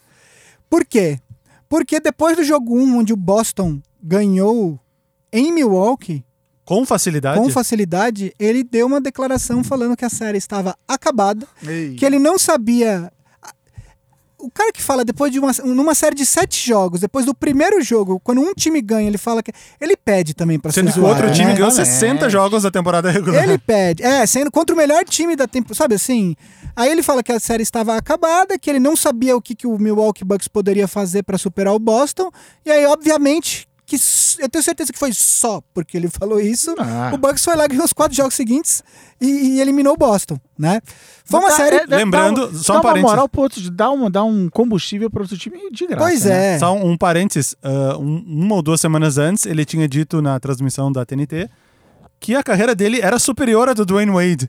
E aí todo mundo E aí todo mundo falou mal dele cima, de porque- novo. Gente, É meio que unanimidade que a carreira do, Do Dwayne, Dwayne Wade, Wade. que foi três vezes campeão, enfim, o maior jogador da história E uma delas Heat, sendo o cara do time. sendo o cara do time, Fal- MVP das faltou- finais. faltou aquela mão no ombro pra falar, amigo, não. Segura, segura essa não emoção. Enfim, e aí o, o, o- o Milwaukee Bucks, a gente vai falar também do Boston. né? Ele deve ter um coach de autoajuda aí que manda ele, que põe ele se, se, se sente... É o segredo, né? Ele leu o segredo. e Enfim, a gente vai falar também do Boston. A gente vai, depois que a gente falar da série do leste, a gente vai fazer um pouco o que vai ser do futuro, tanto do Rockets quanto do Boston. Ah, bom, ah, passou tranquilamente, né? E aí acabou Passou fechando em 4 a 1 e passou o carro literal, literalmente não, porque não dá pra passar o carro sobre uma franquia literalmente. Mas ah, passou o carro em cima do, do, do Celtics. O último jogo chegou a abrir 20, acho que quase 30 pontos. Enfim, o último jogo foi tipo um jogo festivo, assim, quase uma. Poucos jogos um foram... Solteiro contra casado. Poucos momentos foram divertidos nessa Showball, série. showball, assim. E, e aí chega com muita autoridade, acho que o Bucks é favorito, a gente ainda vai falar da série. Eu vou deixar o Valvo falar de Toronto e Philadelphia, porque ele, até porque o destaque dele inicial foi justamente o tiro do Kawhi, e aí ele já emenda com o comentário dele da série, depois eu comento e a gente dá os palpites. Uh, Toronto e Filadélfia achei uma série muito equilibrada, muito divertida. Os jogos foram divertidos de assistir. Acho que um ou dois só que foram mais blowouts do que jogos equilibrados. O jogo de ontem eu vi só o segundo tempo. Mais uma vez por questões paternais, eu só consegui ver o segundo tempo. Um jogo muito divertido de assistir. Uh, final emocionante, jurei que ia pra prorrogação. Quando o jogo tava ali, quando o. Parecia que o Toronto ia ganhar. Aí teve aquele a bandeja do. Quando errou o segundo lance livre, o Kawhi errou o segundo lance livre, ficou só dois pontos na frente. Jimmy Butler fez aquela bandeja, sobrou quatro segundos. Falei, bom, vai pra prorrogação. Passou alguém no meu Twitter falando que saiu pra enxaguar os pratos, porque tinha certeza que ia pra prorrogação. Ah. A pessoa, eu não lembro quem foi agora. A hora que ela volta, ela postou, cadê? Mas como assim acabou? Não, garoteou, né? Garotinho. Isso aconteceu, só um parênteses, do, do final do, do Portland e Denver, eu tava vendo no celular, no tipo no 4G, assim. Tava vendo ali os últimos dois quartos no celular, de boa. Quando ia ser o último lance, travou. Travou. E eu fiquei no play assim, travou, travou, e sumiu o botão do play. Aí eu voltei, mudei a transmissão, que tava tipo transmissão mobile, eu mudei pra transmissão, sei lá, ES- ESPN, TNT, e quando voltou já tinha acabado o jogo. eu falei, bom, errou a sexta, tiver, tava assim a 96 já. Enfim. Ah, Kawhi Leonard mo- mostrando que ele só não foi um candidato a MVP porque claramente ele ele é um cara que tava voltando de lesão, ele tava de certa forma se poupando para a parte importante da temporada. ele não jogou 22, Foram ou vá- muitos. 22 Back to jogos. back ele não jogava- 25%. É. 25% dos jogos ele não Pelo jogou. menos 20, então ele não jogou. Claramente ele era um cara que estava se poupando na medida do possível. Eu digo isso porque, por exemplo, se um James Harden vai se poupar, o Rockets no Oeste fica em nono lugar e cai fora dos playoffs. Então, o Kawhi tinha essa opção de ir meio que dosando até onde ele poderia se poupar. Viu a evolução de vários outros jogadores, como o Siakam, que jogou bem. Jogou bem mais até o início dessa série, mas ele foi bem até o final. Mark Gasol Ontem eu achei que o Siakam uma- sentiu. é, sentiu então o ele, ele começou melhor no início da série e no, e no final ele foi caindo um pouco. Mas enfim, ainda assim ele tá muito acima do que ele foi na temporada regular. Vem numa evolução. Kawhi fez, deu 39 arremessos ontem. Eu vi, teve uma 40 hora que tava pontos. 11 de 31, daí eu falei, olha, o aproveitamento dele não tá nem tão bom. Ele tá com uma pontuação alta porque ele tá chutando bastante. E no final acabou com quanto? 39 arremessos, 16 de 39. 16 de 39. 2 Então de ele acertou 9 pra 5 3. dos últimos 8. Estava 11 É. de 31. Enfim. Então temos um. Pra quem estava na dúvida, porque na temporada passada o Kawhi jogou pouco e com desempenho abaixo do que ele tinha tido há duas temporadas atrás, a galera estava na dúvida. O Kawhi está completamente recuperado, está provando nos playoffs, está mostrando mais do que nunca que a temporada da NBA não precisa de 82 jogos, porque ela só desgasta os jogadores, o que importa mesmo é nos playoffs. Ah, pois é. Eu acho que 70 jogos estaria de bom tamanho. Não, aquela 2011 2012 teve 66 jogos, foi perfeito. É, por aí, entre 65 e 70 acho que seria de bom 66. E eu, e eu, com certeza eles já estão pensando nisso. Porque não adianta, jogadores, quantos jogos ele jogou? 60 e poucos na temporada. Esse é o saudável. Se tu quer um, se tu quer um LeBron James jogando em alto nível, se tu quer um, sei lá, um Chris Paul que já tá ficando mais velho jogando em alto nível, o cara não vai jogar 82 jogos, O, não o tem Adam como. Silver, o Adam Silver ele, ele, ele, ele é um comissário que pelo menos ele considera essas coisas, né? Ele tá tentando, ele já diminuiu a pré-temporada para aumentar o espaço da temporada para não ter aquele é, aquela sequência de quatro jogos em, Em cinco, cinco dias. dias. Esse ano já não teve mais ninguém com, com quatro jogos em cinco dias, né? Que é tipo um back-to-back, um dia de descanso, outro back-to-back. Que isso, isso era o que todo jogador reclamava que era matador. Teve, na- nessa 2011 2012 não teve três jogos seguidos? Ou foi na 98? Acho que Talvez foi naquela de nessas- 50 é, jogos, a talvez 98 sim, 99. porque teve que Teve três jogos seguidos, É. imagina. Enfim, é, outro, outro cara que foi bem ontem, surpreendentemente, Serge Ibaka. 17 pontos. é, Não tinha metido nenhuma bola de três na série inteira. Meteu as três primeiras, depois ele errou, mas meteu as Sim, três 3 de primeiras. 5. Inclusive um ali, total Clay Thompson, né? Que ele pegou, acho que era o Ben Simmons marcando ele no, no, no corner e ele pegou e deu um fake e arremessou estilo Clay Thompson e meteu. Manda pra, vamos pra série então agora. Prognósticos. Prognósticos. Começa você. Bom, eh, não pensei, estou pensando agora. Raptors e Bucks. Com o mando dos Bucks, hum, acho, que, acho que vai fechar em Toronto, 4x2. Mas já vai pro palpite assim direto? Vamos Ah, não era pra dar o prognóstico? Bom, agora já deu. Eu ia Ah, falar ah. minhas opiniões sobre ah, a série diga, agora. diga, diga, diga, diga. Não, então, eu algumas coisas que eu, que eu separei aqui. Bom, primeira coisa, a gente vai ter um confronto incrível entre Yannis e Kawhi Leonard. Não, esse confronto não acredito que ele vai ser pelo menos nos primeiros Direto. jogos direto de um marcar o outro. Na temporada regular, quem marcou o Kawhi Leonard mais vezes foi o Chris Middleton e aliás fez um trabalho muito bom em cima do, do, do Kawhi Leonard. Kawhi Leonard contra o Bucks, ele jogou não jogou os quatro jogos, ele jogou três. Aliás, na série, na temporada, 3 a 1 para o Bucks. É, Bucks, vale lembrar que o Bucks só perdeu a série na temporada regular para o Phoenix Suns. Phoenix Suns 2x0. Pois é. E o, o, o Chris Middleton foi o principal responsável pela marcação do Kawhi. O Kawhi contra o Bucks apenas média de 22 pontos, que é uma média boa, mas é abaixo da média do Kawhi na temporada. Ah, o Kawhi, ele... Por outro lado, quem deve defender, apesar do, do, do Kawhi ser um dos melhores jogadores de defesa da liga, se não o melhor, ah, eu acho que ele tá nessa discussão, pelo menos, quem defendeu mais o Yannis quando o Milwaukee atacava foi justamente Pascal Siakam. Pascal Siakam defendeu uh, o Yannis em 93, eu vi citado ontem, 93 postes e o Kawhi apenas 31. Então, esse confronto talvez não seja. Eu, eu acho que se essa série for longa, vai chegar uma hora que um vai ter que falar: bom, eu pego Ah, ele. não, é, que nem É. o, no jogo 4 que o Kevin Durant falou, Durant falou, tá, agora eu marco o Harden. É, não, marcando. não adianta. Você- chega num jogo 6, não dá pro Kawhi virar e falar assim: não vai lá, Siakam, você marca o Yannis, eu, eu marco o Middleton aqui. Não, sabe? Não dá. É, é- aí é hora de, de botar os cachorros grandes pra brigar, entendeu? É, uma coisa importante: Malcolm Brogdon volta. Ele voltou, né? Ele, ele jogou os minutos finais ali, Sim. que já tava encaminhado. É, ele jogou. Mas, de fato, isso dá mais opções pro, pro, pro Bucks. O Bucks tava jogando no banco, tava só jogando o Connaughton e o... ah, me fugiu agora. O George Hill. George Hill, que eram os jogadores que estavam jogando mais, né, vindo do banco. Com o Brogdon, você já ganha mais. Dá pra você fazer uma rotação de oito jogadores, que eu, em playoffs, principalmente quanto mais fundo você vai nos playoffs, eu considero uma rotação ideal entre ter oito jogadores. Sete eu acho pouco, nove, dependendo, dependendo de quem for, eu já acho muito. Eu acho que oito é uma, é uma rotação bacana. Ah, uma coisa que, eu- que, que é importante. Chris Middleton, eu falei da marcação do Chris Middleton no Kawhi, ele foi bem na temporada regular, porém, cada vez mais fica claro que existe uma temporada na temporada regular e depois outra coisa. É o, o que rola nos playoffs é, é outra coisa. Aliás, eu tava escutando vindo pra cá pra gravação o podcast do Bill Simmons com o Ryan Russillo, que eles gravam todo domingo à noite nessa, ép- nesse, ne- nessa reta final de temporada regular e playoffs, eles gravam todo domingo à noite. E eles estavam falando, o, o, o- não sei se foi o Simmons ou o Russillo que fala assim, em, 2000, em 86, o Larry Bird era o melhor jogador no, na temporada regular e depois foi o melhor jogador dos playoffs. Em 87, o Magic Johnson foi o melhor jogador na temporada regular e depois foi o melhor dos playoffs. Hoje em dia, nem sempre isso acontece. Tanto é que, que muitas vezes você tem uma discrepância muito grande entre o MVP da temporada regular e quem é o melhor jogador da. Por exemplo, você esta- a temporada do Russell Westbrook.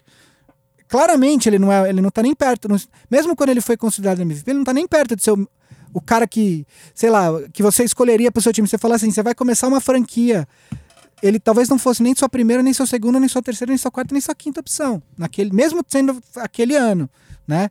Então, eu tô falando tudo isso por quê? Porque o Kawhi Leonard, o, o Middleton fez um excelente trabalho em cima do Kawhi na temporada regular, porém o Aaron Gordon também tinha feito na temporada regular e o, o Kawhi moeu ele na primeira série do- dos playoffs controlando.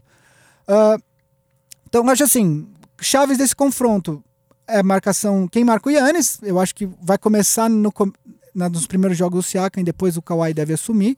Isso vai depender muito também de resultado, né? Se o Milwaukee abre 2 a 0 como- sabe, é, eu acho que complica para o Toronto depois. Ah, do outro lado, quem marca o Kawhi, e aí eu acho que vai acontecer mais ou menos a mesma coisa, eu acho que o Milwaukee tem mais elenco para para marcar o Kawhi, mesmo que não seja o Yannis, enfim. Ah, eu acho que tem uma outra coisa importante. Na série passada, eu tinha destacado que o, que o Joe Embiid não é, não é um cara que, que é muito bem contra o Gasol. Por uma série de... Assim, o Gasol é um defensor perto da, da- do aro muito bom.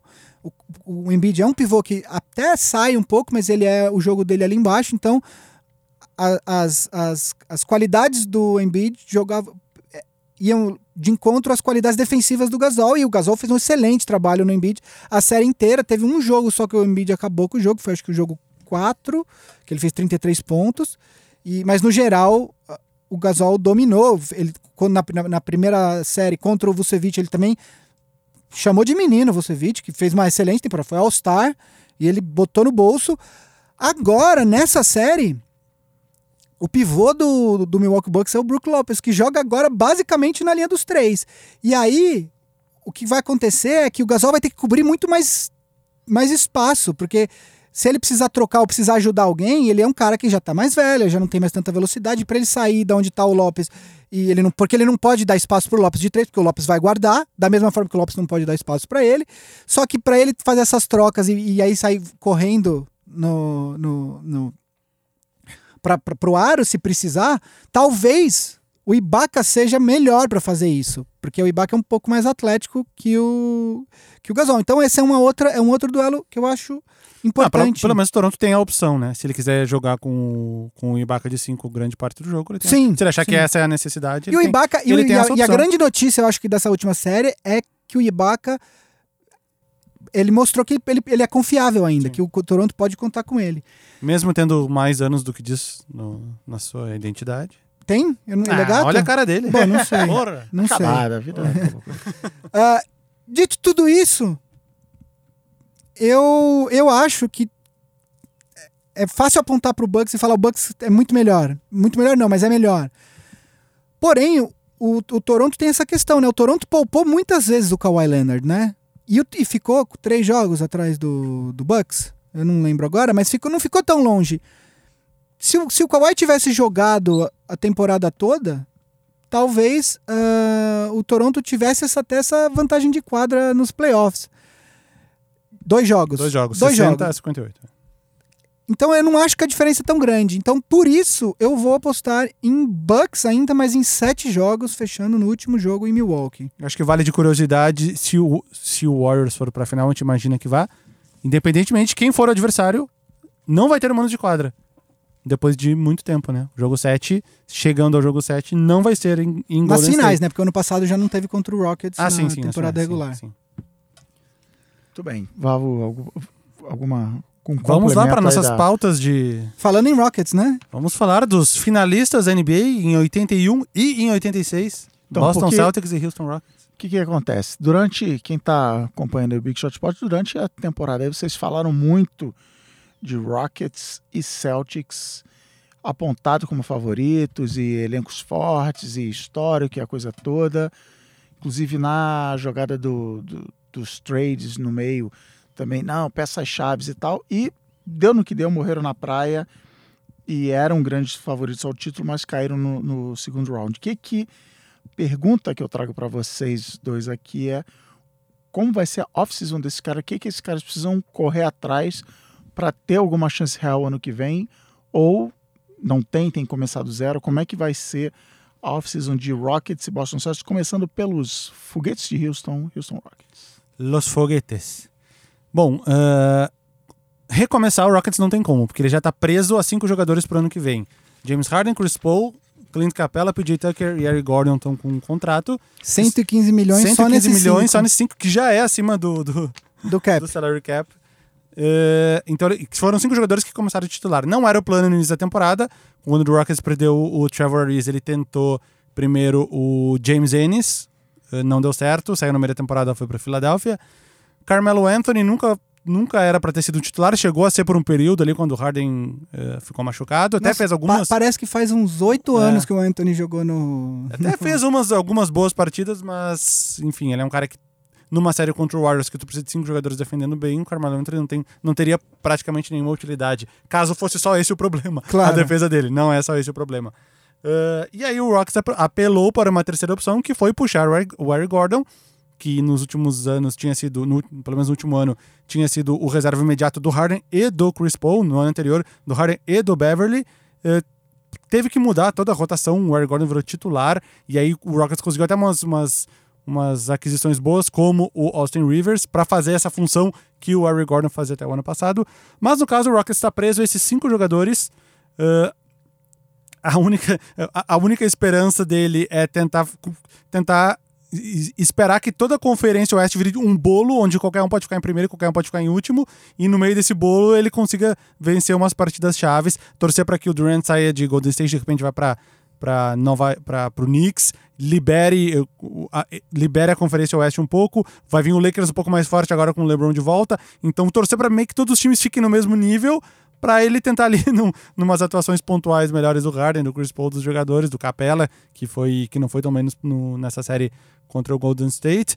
Tentar, porque eu vou dizer, ó, essa temporada do Rockets começou muito mal. Ele os primeiros 25 jogos foram 11 jogos e 14. Se ele tivesse sido, vamos lá, 14 e 11 ou 15 e 10, que não era nada um absurdo, ele teria ficado em primeiro no Oeste. Ele ficou apenas 4 jogos atrás do Warriors. Ano passado ele tinha ficado 7 jogos na frente do Warriors. Se o Rockets classifica em primeiro nessa temporada, que não ficou muito distante disso, vamos dizer assim, entre aspas, já teria sido um pouco diferente. Os cruzamentos já teriam sido diferentes. Ele teria mão de quadra, não que tenha, não que ele tenha perdido um jogo 7 fora de casa, mas enfim, vocês entenderam. uh, talvez a situação fosse outra. Mas na preparação do elenco pro ano que vem, o Rockets não tem muito o que fazer. Ele tem que tentar o que ele tentou nessa temporada, pegar jogadores relativamente bons a custo baixo, que foi o caso do Carmelo Anthony, que não deu certo. Austin caso... Rivers e Daniel House. Isso, isso House. O, o Daryl Morey é um dos, um dos, dos general managers mais criativos, se não o mais criativo da liga, e, e ele, foi, ele demorou um tempo. Eu acho que esse, esse, essa derrapada que o, que o Rockets deu no começo da temporada é muito porque, tudo bem, o Rockets não perdeu nenhum jogador entre os principais, mas perdeu o Ariza, perdeu o Mbamute, que estavam ali já na engrenagem. E aí o, demorou um tempo pro Daryl Moore ir corrigindo. Ele tentou o Camelo, não deu certo. Daí, bom, sobrou o Austin Rivers, ele trouxe, todo mundo meio que olhou e tal. O Austin Rivers foi excelente, jogou muitos minutos, jogou muito bem contra o Warriors. O Daniel House não jogou tanto nessa série, mas na outra série jogou, jogou bem ele a temporada pegou também inteira. o Kenneth Farid, que foi importante substituindo quando o Capela estava machucado Sim. na temporada regular, quando vinha naquela no meio daquela sequência do Harden de jogos de 30 pontos, uh, no meio disso tudo, quando o Chris Paul não estava jogando, o Capela também se machucou e foi puxando o Kenneth Farid, que começou a fazer jogos de 20 pontos, 10 rebotes, que ele que já não tinha esse desempenho já há alguns anos jogando por Denver e Nets, né? É, eu, eu assim, eu acho que essa, essa derrota do Rockets agora, ela doeu mais do que. E até o, o próprio Mike D'Antoni falou isso na, na coletiva logo após o jogo.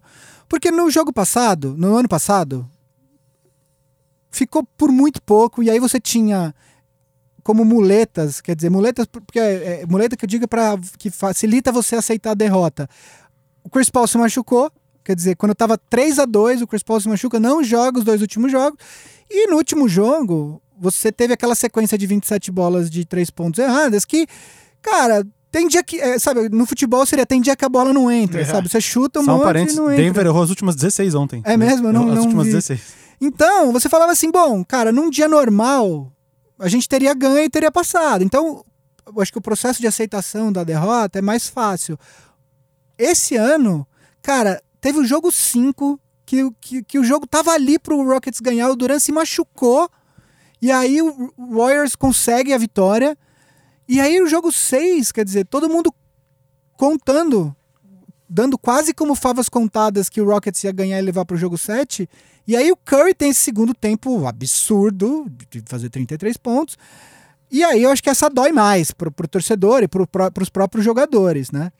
Uh, eu acho que o Rockets, de fato, eu acho que o que falta, o que falta pro Rockets hoje é. O Rockets apostou muito nesse negócio das bolas de três pontos. O que eu não acho que está errado. Cada time tem o seu, enfim, a seu raciocínio, joga do, do jeito que acha melhor, claro. Porém, você está suscetível a você tem dia que a bola não entra. Foi o que aconteceu ano passado, no último jogo, e aí nesse dia que. que... E aí a questão para mim é a seguinte: quando a bola não entra, você precisa saber ter as, as, as armas para fazer outra coisa. E para mim o que faltou para o Rockets é essa outra coisa. É alguém para jogar dentro, para jogar lá dentro. De repente um, um pivô ou um ala pivô com que saiba criar é, um pouco mais dentro do, do, que seja tão bom dentro do garrafão, mas que também de dentro do garrafão ele consiga enxergar os jogadores fora.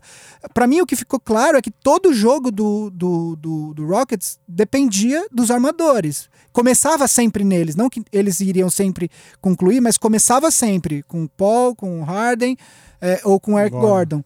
Uh, e aí ficou, ficou sem opção. E é isso, numa série de, de muitos jogos, os times vão cada vez se conhecendo mais. E aí você vai anulando algumas coisas e, durante a série. Por conta disso, eu acho que para o próximo ano, é, Rockets precisaria pensar em como dar uma, uma mexida nesse elenco. Tem esse problema do cap, claro. E aí, para mim, o pior contrato. Tudo bem, a gente pode falar do Chris Paul, que, que vai receber eu acho que eu anotei aqui, mas é 38, 41 e 44 milhões nos próximos três anos. Hum. Uh, agora, é o Chris Paul. Eu acho que ele, no, no número de minutos certos, porque ele tá ficando mais velho, ele não pode mais jogar 32, 35 minutos por jogo. Eu acho que durante a temporada regular, principalmente ali, o, o dele é 26 a 30 minutos, entendeu? Para jogar os minutos que importam e dar o máximo de descanso para ele possível. É, ele, ele já tem aquele esquema de entra e sai mais, né? Porque ele começa o jogo quando bate em metade do primeiro quarto, ele já sai. Exato. Entendeu? Que é o contrário do Harden, por exemplo, que joga o primeiro quarto praticamente inteiro, aí, Aí, ele descansa sai, metade do volta- segundo. Exatamente. é. Exato. Eu acho que. eu- E outra, não dá pra discutir o contrato do Paul, porque ninguém vai trocar, ninguém vai pegar o Chris Paul. Nenhum, nenhum contender vai pegar o, Olha, o Chris falaram Paul. a mesma coisa do Blake Griffin e alguém pegou. E se deu bem. Cara, mas o Blake Griffin, eu, acho que é uma situação. Primeiro que ele é mais Não, novo que o Chris concordo, eu Paul. concordo, e eu acho que era concordo. uma situação um pouco diferente. É, Eu acho que nenhum contender vai pegar o Chris Paul, não com esse contrato. E eu acho que não faz sentido um time que tá lá embaixo pegar o Chris Paul. não porque... duvida do Lakers, não duvida. E, Quando vê então- tá Rockets com o LeBron, o Harden. e o Lakers só com o Chris Paul, vai dar super certo. É, eu acho que para a próxima temporada, duas coisas. Eu acho que o Rockets tem que se esforçar ao máximo para tentar segurar o Austin Rivers e o Daniel House. O- Daniel House é, é free agent res- restrito, então o Rockets tem um pouquinho mais de chance de manter, porque ele pode hum, é, igualar qualquer proposta que ele receber. A questão é se ele receber uma proposta mais alta do que o Rockets pode. O Austin Rivers, eu acho que ele vai ter um aumento significativo no salário dele. Ele foi trazido, ah, veio, foi também buyout do, do Wizards, né? Não, do, do Suns. Do Wizards. foi Não, do ele Wizards? foi trocado Ah, ele na foi troca trocado e do foi- foi- Ariza foi e foi isso, foi foi isso, dispensado foi isso, pelo Suns. Então eu acho que ele também vai ter um aumento. Ele foi muito bem. Eu acho que ele ganhou dinheiro nessa temporada, no sentido de que ele foi, ele foi acima do que se esperava dele. E a outra coisa, eu, eu realmente acho que o Rockets poderia pensar. é, e, de novo, temos esse problema do contrato, porque o Capela ele tem contrato por mais quatro anos, ele recebe 17, 18, 19 e 20 milhões. Porém, eu fiz uma troca no- na Trade Machine da ESPN, que eu acho que poderia funcionar. Obviamente tem questões aí de lesão desse jogador que eu vou falar e tal. E aí eu vou, eu vou botar ela aqui na mesa e eu queria ver o que você. É, eu- essa troca do cap funciona. Obviamente que seria dois jogadores do Rockets, mais esse jogador que eu vou falar, e aí tem as outras coisas que vão no, Nossa, no pacote mistério. Não, Agora eu vou abrir um envelope com o nome desse jogador. Clint Capella. E revelar as primeiras três letras. Clint Capella e PJ Tucker Hum. por Kevin Love. Pensa bem, assim, eu sei que é difícil abrir mão do PJ Tucker, É que o- mas ele já o- tem Mas o 34 contrato anos. do Kevin Love é tão gigante quanto o do, do Chris Paul. É, é, ele, eu- o salário do, do, do- Eu fiz. a- o salário do Capela e do PJ Tucker somados dão um pouquinho mais que o. Acho que um pouquinho mais, um pouquinho menos que o contrato do Kevin Love. Pensa nisso. Eu entendo que é difícil abrir mão do PJ Tucker, mas ele já tem 34 anos. E, e eu acho que eh, a tendência é que ele. o- O Kevin Love tem 31, ou vai fazer 31, se eu não me engano. Esse- ele vai fazer 31 esse ano, ele é mais novo. E eu acho que o Capela já tá muito perto do. Se ele não já não atingiu o teto dele, e ficou mais do que provado que ele não pode. Não, ele, ele, nos minutos finais ele não podia jogar contra o Warriors. Eu acho que ficou evidente. O- já o Kevin Love, ele é um cara que, se você precisar dele embaixo do garrafão, ele serve, que foi como ele jogou a primeira metade da carreira dele lá no, no, no Minnesota. E ele chuta de três pontos. Eu acho que ele se encaixa bem. E aí eu acho que aí entra o- a criatividade do Darren Moore de aí usar para montar esse resto do elenco, achando essas peças que ele sempre acha pelo caminho. Eu não sei, eu sei que é difícil falar, mas o que, que você acha? Uma, uma troca nesse sentido. Ah, nunca, nunca tinha pensado nisso. Mas eu, eu, eu acho que como o elenco já tá apertado, trocar dois de teus titulares por um jogador, dois jogadores saudáveis, vamos dizer assim, fora o Capela teve alguns problemas aí nos playoffs, mas foi mais coisa de vírus e de sei lá o que ele teve. PJ Tucker 100% saudável, sempre marcando o principal jogador do time adversário. Trocar dois titulares por um jogador que é muito bom, é um All-Star quando tá nas condições físicas ideais, mas é um cara que se machuca muito e já já voltou nessa temporada, ele já perdeu muitos jogos se machucando também. Eu não sei se seria porque o elenco já tá curto, já Cara, não tem muitas opções de titular. Pensa no Warriors. O Warriors é exatamente isso. O Warriors é um monte. São quatro caras com salário absurdo. O Warriors é exatamente isso. O Green já tá. Vai, o Green vai ser. Não, o Não. Thompson é free Thompson é agora, o Green é na outra. Mas já tem o Curry no Supermax, o Durant. Mas sabe o que, que me lembra isso? Max, Esse, digamos que Max. fosse um Harden, Paul e Kevin Love, e o quarto cara já seria tipo um, um cara que não seria titular em nenhum outro time. Mas o que, que impede, por exemplo, de aparecer um DeMarcus Cousins do, desse ano e falar assim, pô. Jogo por 5 milhões. né? Mas é, cara, Não, mas, mas é- o ponto é esse. Então eu vou te dar um exemplo exatamente igual a esse. Haki- eh, Hakim Olajuwon, Clyde Drexler e Charles Barkley. Eu sei que numa idade um pouco mais avançada do que, por exemplo, o Harden tá agora. O não tinha resto do time. Então o que aconteceu? Conseguiram atrair, se lembra quem? Kevin Willis, que seria o equivalente a um DeMarcus Cousins. Entre aspas. Kevin Williams tinha sido um All-Star, vai, uns, uns dois, três anos antes, ainda já estava um pouco com uma idade, a mesma idade do trio, e era um cara ali que vinha do banco de reservas, às vezes era titular porque se machucava demais, mas não tinha o resto do time. O armador titular, você lembra quem era? Era um cara chamado Matt Maloney. Não- tipo um rookie, rookie de segundo round. De, de- seria tipo. Era tipo o Anthony Melton de titular do Phoenix Suns. Cara, assim. mas, mas o Warriors é isso Falta o resto do. Não é isso. O Warriors, Warriors, você tem quatro caras com Mas salário tem o André altíssimo. Godala, que é um cara que também era All-Star até 4, 5 temporadas atrás. Cara, mas e o, que ainda quando tu precisa dele, ele. o Igodala... Então, mas ele o Igodala, mais. o Igodala foi um, um- Não, não foi um achado, porque ele já era bom, mas é, eu acho que quando ele, quando ele chega no Warriors, ninguém... Acho que ninguém esperava que ele fosse virar isso. Tipo, esse cara monstro que ele virou, principalmente em playoffs, né? Ele era muito bom, mas eu, eu, pelo menos, não achava que ele fosse virar tudo isso. O ponto é, o Rockets precisa fazer alguma coisa diferente. Voltar, voltar com esse time, principalmente agora que, que, que mesmo sem o Duran, o Warriors bateu, ou seja, não, não é, não, porque não é assim, ah, bom, o Duran, beleza, a gente não ganhou esse ano, mas o Duran vai sair e aí o ano que vem a gente vai ganhar.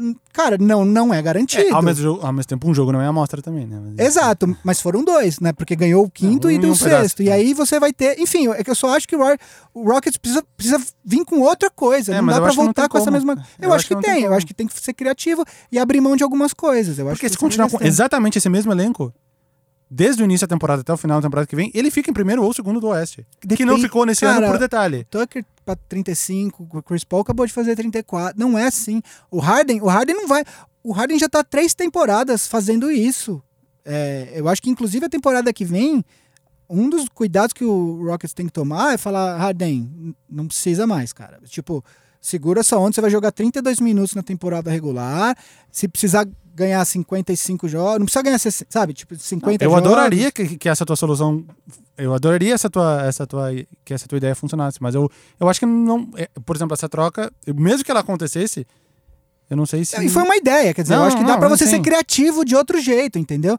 Eu, Tá preso. O- na nossa pauta que tava a pergunta do contrato do Chris Paul. É um contrato ruim, mas era a opção que o Rockets tinha naquele momento. Ele trocou o time inteiro pelo Chris Paul.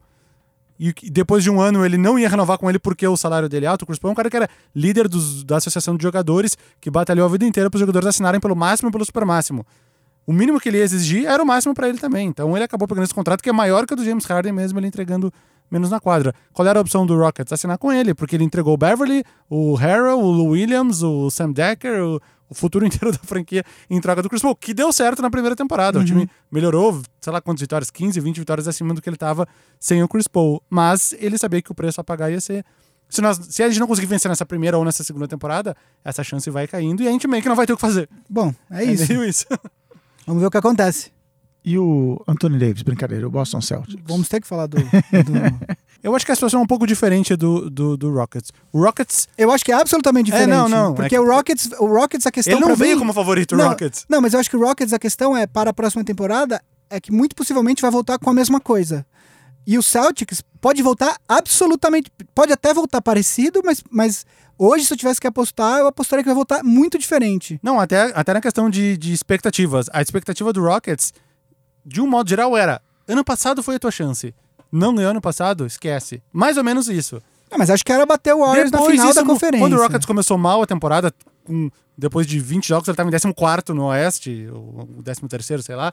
Ali a galera meio que desencanou do Rockets para ter alguma chance. Isso voltou depois, com- quando o time cresceu.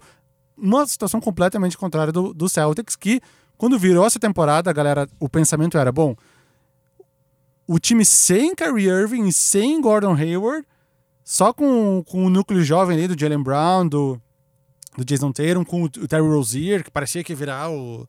Scary Terry. É, com, e aí liderados pelo Al Horford. Sem, esses, sem o Irving e sem o Hayward, o time conseguiu chegar às finais da conferência num jogo 7 em casa e no detalhe não foi para as finais da NBA. Com esses dois, é, é, é título certo no Oeste. Esse era o pensamento. Eu, não- eu teria que puxar informações na época ali da galera ah, ch- dando palpite, mas eu acredito que 80, 90% achava que o Celtics o ia ficar em Celtics, primeiro. O over-under, uh, todo começo de Sim. temporada, as casas de apostas soltam o famoso número pro, Sim, pro over-under. Que é um número que é- quebrado, né? É, é sempre um número vírgula 5, e aí as apostas são sempre se você acha que aquele time vai fazer o over, ou seja, ganha mais do que aquele número de jogos, ou o under, que é Qual menos. que era do Celtics? A do Celtics era o mais alto, se eu não me engano, era 58,5. O número do Celtics era o mais alto de todos. Vezes, 58 vezes. Não, 58,5 vitórias Ah, de, tá. numa temporada Você de teria- 82 se ganhasse jogos. 59, E teria aí que- você poderia apostar o over ou o under. acabaram com 49. Ou seja, quanto maior o número do over-under, Tá maior a expectativa. Pagando o prêmio 58 vezes, entendi. entendi. maior a expectativa em cima do time. Você falava, bom, esse time vai ganhar muitos jogos. Ah, eu acho que o o Celtics, de fato, tinha essa expectativa toda. E aí, mas, mas eu acho que não foi só isso. Eu acho que, de certa forma, o elenco do Celtics foi um pouco super valo- valorizado justamente por conta do desempenho deles nos playoffs sem o Hayward e sem o Kyrie Irving. Por quê? Não, se, não levaram em consideração alguns fatores. Primeiro fator, é, o Hayward teve uma lesão séria e, não- e quando você tem uma lesão que te tira da temporada inteira, em alguns casos, você não volta a ser imediatamente o cara que você era antes dessa lesão. O Hayward já fez um final de temporada muito melhor do que o começo. Ele teve até algum- alguns períodos jogando num nível que lembrava o Hayward do Utah. Mas ele oscilou muito, mesmo, nesse- mesmo no período melhor dele, que foi agora no- no- no- na reta final da temporada regular e na primeira série dos playoffs, ele ainda assim oscilou. Eu acho que o ano que vem ele pode chegar, ele deve voltar melhor do que ele esteve esse ano, porque eu acho que um caso clássico é o Paul George, que também teve uma lesão séria no treino da, da seleção. Time na- USA. é, Exato. E aí ele no primeiro ano ainda demorou, e- e ele foi, foi, foi, foi gradual, tanto que esse, essa temporada até ele se machucar t- vinha sendo, ele estava inclusive nas discussões, em terceiro ali na discussão do prêmio de MVP, né? A outra coisa que eu acho que não levaram em consideração é que o desenvolvimento de jogadores jovens não é um negócio linear. Não é, ah, ele foi bem essa temporada, então na próxima temporada ele vai estar aqui e na próxima ele vai estar aqui e é, Isso só funcionou pro Yannis. Exato. Às vezes, ele- esse cara ele dá uma estagnada, daí, ele, daí no outro ano ele sobe um pouquinho. Então, por isso que, por isso que às vezes você precisa ter paciência. para você ter uma ideia, o Jalen Brown, ele piorou todas as estatísticas, todas assim, as principais. Ele teve menos pontos, menos rebotes, menos assistências e piorou o percentual dele de, de três pontos em relação à temporada anterior. O Jason Tatum até subiu um pouco, porque nessa temporada ele jogou mais minutos, mas o aproveitamento dele de três pontos caiu, caiu quase 6%, o que é bastante. É, é, a diferença, por exemplo, é de você ser um, um chutador muito bom, que é 43%, mais ou menos, que é o que ele teve, acho que na primeira temporada, para 37%, que é um chutador decente. Bom, bom, mas, mas não um cara que não é um James Harden, não é um, um Curry da vida. Com 43, você tá nesse, nesse, você tá nessa discussão. Então, é, essas duas coisas eu acho que serviram para supervalorizar um pouco a expectativa sobre o Celtics dessa temporada. E aí tem um terceiro fator que, que conta muito, que é ambiente no vestiário. E assim, o Kyrie Irving fez algumas declarações ao longo da temporada que realmente tumultuaram bastante o ambiente. Os setoristas do Celtics falavam muito a esse respeito. É, ele deu algumas declarações falando que os jogadores jovens precisam aprender como é que chega lá e tal. E ele fala como se ele fosse o ancião líder, e tal. E ele tem 27, ele fez 27 Liguei pro anos na LeBron pra temporada. pedir desculpas da nossa época de Cleveland. E o pior é, você se coloca na situação, por exemplo, do Tatum e do, do Brown, ouvindo ele falar isso e pensando, mas um, ano passado a gente ficou a um quarto de eliminar os- o Cavs e ir pra final da NBA sem ele, sacou? Tipo, os caras, obviamente que eles vão se sentir ofendidos. E esse tipo de coisa é, realmente tumultua o ambiente, prejudica. A gente viu o que aconteceu com o Lakers depois da- do, do fracasso da troca pelo Anthony Davis. O, o, o- Anthony Davis. o, o vestiário, Cumprida a cota. o vestiário, hoje a gente já falou uns 4, 5 vezes, a gente até já dobramos a meta. É, Forçou a barra um pouco é, também. Não precisava. é, é, a gente viu o que aconteceu com o Lakers, o, o time des- desmoronou. Por quê? Porque você tem um monte de moleque e eles se viram absolutamente é, como coisas, né? E aí confiança cai, etc. Dito isso, o futuro do Celtics é que é um negócio que me, me, me deixa bastante curioso. Por quê? Eu acredito que o Kyrie Irving hoje tem mais possibilidades de sair do que de ficar. Não sei se ele vai pro Knicks. Esses, dias saiu reportagem que eles têm falado com as pessoas sobre a possibilidade de, jo de jogar com o LeBron no Lakers. É, eu acho que o Brooklyn também é uma coisa que atrai ele. Ele é de Nova York, né? É, ele é da região ali e tal. É, o Brooklyn. Eu acho que até o Clippers. O Clippers tem, tem espaço para dois free agents max. Eu acho que ele também vai ser um, um pode ser um destino para ele. O fato é o que eu acho que ele deve sair. Eu acredito hoje que ele sai. Outra questão, ao É porque- não, só, só parênteses. A outra opção é assinar um, um contrato grande com o Celtics. E não me parece uma coisa que ele quer agora, assinar um contrato grande com o Celtics. Não é que ele vai, ah, vou ficar só mais um ano aqui no Celtics. Não. Ou ele assina um contrato grande, ou ele vai para outro time. Dentre essas duas opções, me parece meio certo que ele vai para outro E time. pelo lado do Celtics também tem uma outra questão. O Kyrie Irving é um jogador que teve muitos problemas de lesão. Ele não teve nenhuma lesão séria, mas todo ano ele perde um número considerável de jogos, quase todo ano. E aí você se põe na, na situação do Celtics. Você vai dar um contrato de cinco anos pro Celtics, ainda que o Celtics quisesse, tá? Não tô, não tô falando se o Kyrie... Quer, tô falando do lado do Celtics. O, o Celtics é o único time que pode oferecer cinco anos de contrato. E aí teria que ser um max, ele não vai assinar por menos que isso. Você daria, sabe, o Celtics, o Celtics também acho que tem essa preocupação. Ah, eu acho que só E faria ele não isso. dá para qualquer um, né? Se livrou do Azeia Thomas logo antes da hora de ter que dar. Exato. Ah, eu acho que tem uma, uma questão importante aí. O Al Horford tem uma opção dele, se ele quer continuar no Celtics ou se ele quer ser free agent. Essa opção ela tem que ser feita até o dia 29 de junho. E a free agency da NBA começa dia 1 de julho. Eu acho que a gente vai saber muito da decisão do Kyrie quando o Al Horford fizer essa opção pelo sim ou pelo não. Porque eu acho que se o Curry falar que não fica, eu acho que eles vão conversar. Eu acho que o Horford também vai optar por sair. E, e tentar. Ele tem acho que 30 milhões no, no próximo ano dele, se ele fizer essa opção. Só que eu acho que ele é um jogador que também já tem 33 anos. Ele pode garantir, tipo, 60 milhões em três anos com algum outro time, 65 milhões. Enfim, um valor um pouco maior por um período de tempo um pouco maior. É, possivelmente vai ser o último grande contrato do Horford na carreira. Então eu acho que a gente vai saber muito do que o Curry está pensando quando o Horford fizer essa, essa opção.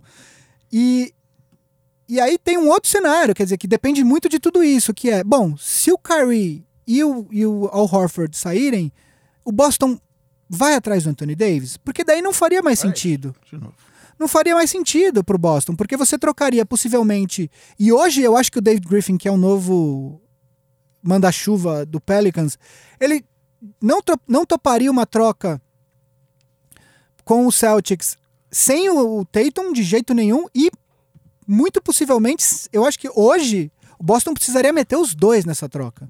Sem os dois, eu acho que não tem troca. Bom, mas sem o Kyrie, sem o Al Horford, sem os dois, Exato, não faria. Sobra. Você teria Anthony Davis e Gordon Hayward. Pra quê? o Anthony Davis ia ficar numa situação pior do que ele estava E em... aí, e aí de, de tudo, o Boston faria essa troca e correndo o risco de perder, muito possivelmente perderia o Anthony Davis, porque teria o Anthony Davis por um ano só. Então, é, a questão é que tem muitas peças aí soltas ainda no, no cenário do Boston pra falar o que, que vai ser, mas tudo, tudo depende da decisão do Kyrie Irving, eu acredito. Ou do Boston, se quer ficar com o Kyrie ou não. Ah, uma coisa que eu já pensava na. Só pra finalizar, eu acho que já tá meio, meio longo. Uma coisa que eu já pensava na época que foi assinado, ninguém falou. E o fato dele ter se lesionado meio que escondeu isso. O contrato do Gordon Hayward, mesmo sem a lesão, eu já não. Quando ele assinou, eu falei, talvez ele já, já esteja um pouco supervalorizado, mesmo pra um cara em condições físicas. Caso a galera, caso a galera não se lembre. 29,7, 31,2, 32,7 e, e Player Option 2020-21, 34,2 milhões. Ou seja, já é um contrato. Eu já achava na época um contrato. Ele é, é porque ele era um, um dos free agents, um dos melhores disponíveis naquela off-season de 17. E ele foi um dos jogadores mais disputados. O Boston venceu essa corrida pelo, pelo Gordon Hayward. Mas eu acho que talvez, exemplo, talvez um cenário um pouco equivalente ao do Chris Paul no Rockets, o, o, o Boston tenha pagado um pouco acima por um para receber um produto que talvez não fosse tão bom assim, o fato dele ter se lesionado. É que Enfim, meio a- que fez isso ser esquisito. Parece que o problema foi só a lesão. Mas eu acho que talvez o Gordon Hayward era um cara que vinha um All-Star Game, né? Ele era uma, uma carreira que vinha evoluindo no Utah Jazz, mas ele tinha sido um All-Star só na temporada anterior, meio que ali na última vaguinha do Oeste, e era um cara que parecia que iria crescer, mas talvez eu pensava na época que ele já não merecia todo esse contrato que ele recebeu. A questão é e que a talvez isso existência- incomode o, o Celtics nos próximos dois anos, assim como o Chris Paul vai incomodar o Rockets. A questão é que a existência do, do contrato máximo, é, ela, ela acaba. Não existe mais. O máximo. Tem um máximo que é por anos de serviço. Aí você pode ser, acho que 25, 30 ou 35% do cap, né? A questão é que não existe mais, vamos supor, o cap esse ano acho que foi 109 Nove, milhões, né? mas vamos arredondar para 100, só para fazer a É. conta aqui, né? Vamos supor, o cap é 100 milhões. O jogador que, que, que pode receber, por exemplo, o o, o, o, máximo de, de 30% seria 30 milhões. Para esse jogador, não existe mais um.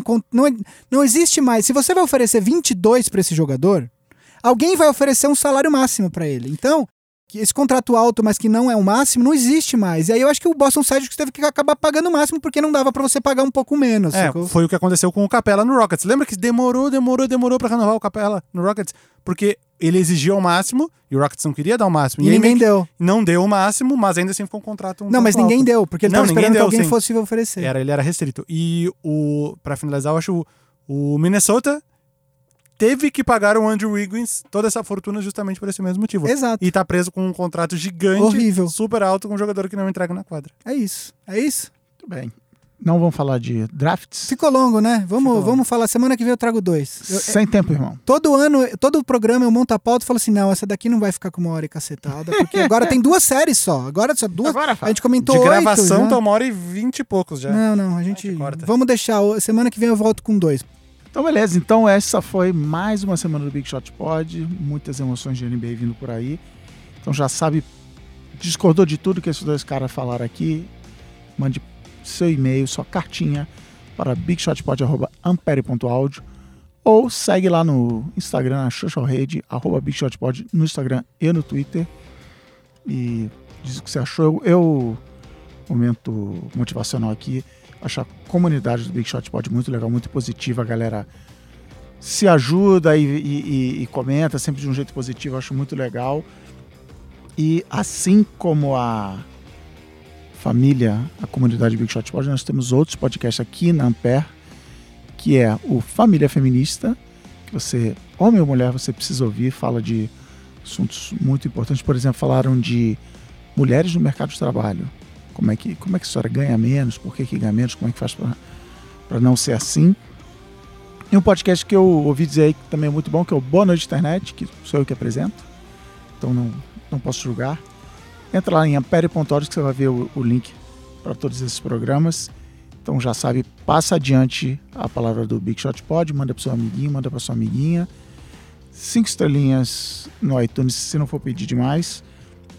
E o Big Shot Pod é produzido pela Ampere, gravado aqui nos estúdios Inovar Brevitar sobre as picapes mágicas de Raul Leal. Até semana que vem. Um abraço. Valeu. Abraço.